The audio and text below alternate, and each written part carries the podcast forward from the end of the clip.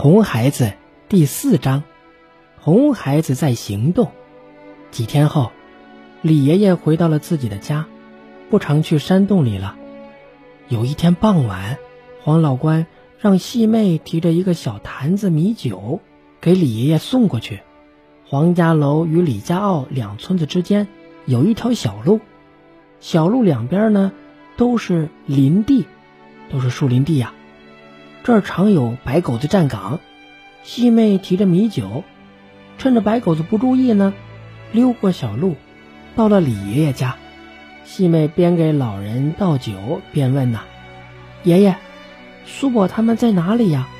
我可想他们了。”李爷爷叹了口气，接过米酒就说：“呀，李家坳已经毁了。细妹啊，你早点回去吧，免得你爷爷。”在家里牵挂。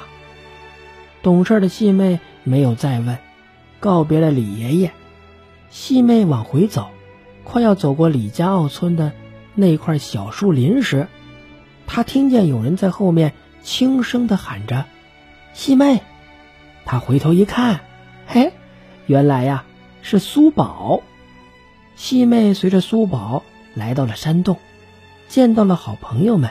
心里呀，别提多高兴了。他问苏宝刚才在干什么，苏宝说呀，想看看哪里有枪，有枪才能报仇。细妹就告诉他，两村交界的那条路上，夜里呢总有一个白狗子站岗。苏宝认为是个好机会，他带上虎仔、水生，拿着绳子、木棍，随细妹上路了。快到白狗子站岗的地方，细妹在小树林当中啊，故意咳嗽了一声。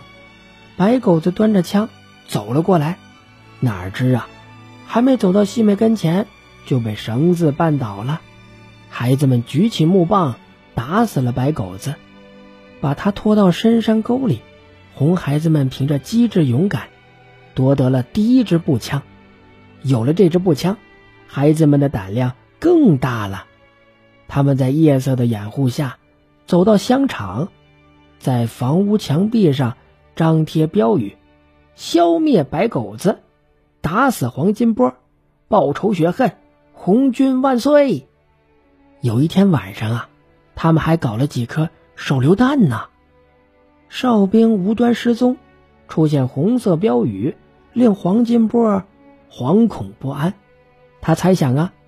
很有可能是李大林带着赤卫队晚上出来搞破坏了。这一天呢，黄金波对肖振武说：“肖大队长，你晚上不要放松警惕啊，否则会误大事的。另外，不要撤了监视李老头的人。”肖振武是个酒鬼呀，一从黄金波那里出来呀，就走进了黄老官的小馆子。正好碰见手下一群士兵在那喝酒猜拳，肖振武从柜台上呢拿了两瓶酒，招呼都不打就往外走。黄老官喊道：“肖大队长，你咋拿酒不给钱呢？”“嗯，他们这么多人买酒，你怎么就找我要钱呢？”啊！黄老官不再言语，不说话了。肖振武走了。一个老班长指着他的背影说：“他呀，又要喝得烂醉了。大家今朝有酒今朝醉吧，反正明天又要出发了。”一个士兵就问呢：“呃，我们明天出发去哪里呀？”老班长嬉皮笑脸的说：“哎，出发去阎王殿呢！啊，哎。”正在这时。白匪集合的军号声响起，士兵们争先恐后的跑了出去。白狗子们的对话呀，都被在一旁干活的细妹记在心里了。找到机会，他要进山告诉苏宝他们。在赤卫队的隐蔽阵地里呀，秘密交通员刘昌海报告：李主席，黄金波带着他的部队正朝这边来。扬言一旦发现赤卫队，就一网打尽。李大林笑着说道：“我已经准备好了，正等着他路过的。几里地外呀，师部赖参谋长送别黄金波，就说呀：“黄团长，没想到，我没想到呀，赤卫队这么快就逃走了，哈哈，劳你白跑了一趟，请报告师座，我随时恭候调遣。”说着，黄金波带着部队开始往回走。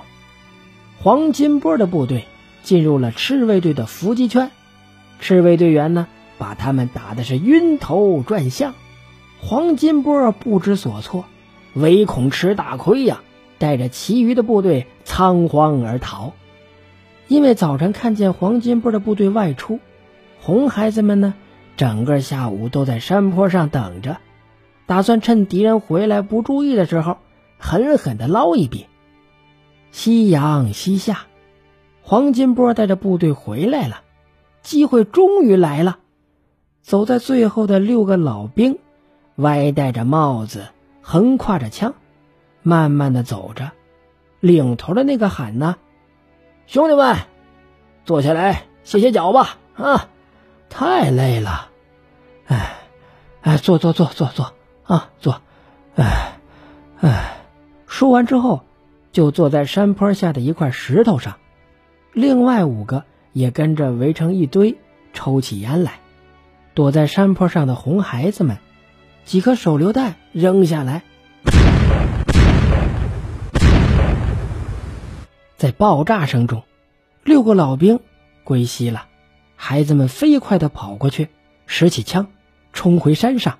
等肖振武闻声带人赶到时，只见地上。有几具尸体。听了肖振武的报告，黄金波啊，气的是暴跳如雷，大声的喝道：“肖大队长，马上给我戒严清乡！”啊！稍微缓了缓，他问呢：“你觉得是谁搞的这两次伏击？”“哦，不，不像是正规红军，可能是李大林吧。”黄金波和肖振武。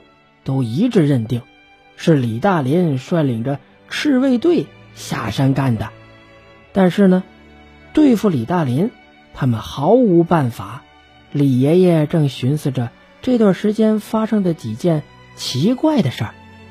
他想啊，难道是红军回来了？如果红军回来，事先呢就该接到党组织的通知啊。那这几次奇怪的事儿。到底是谁干的呢？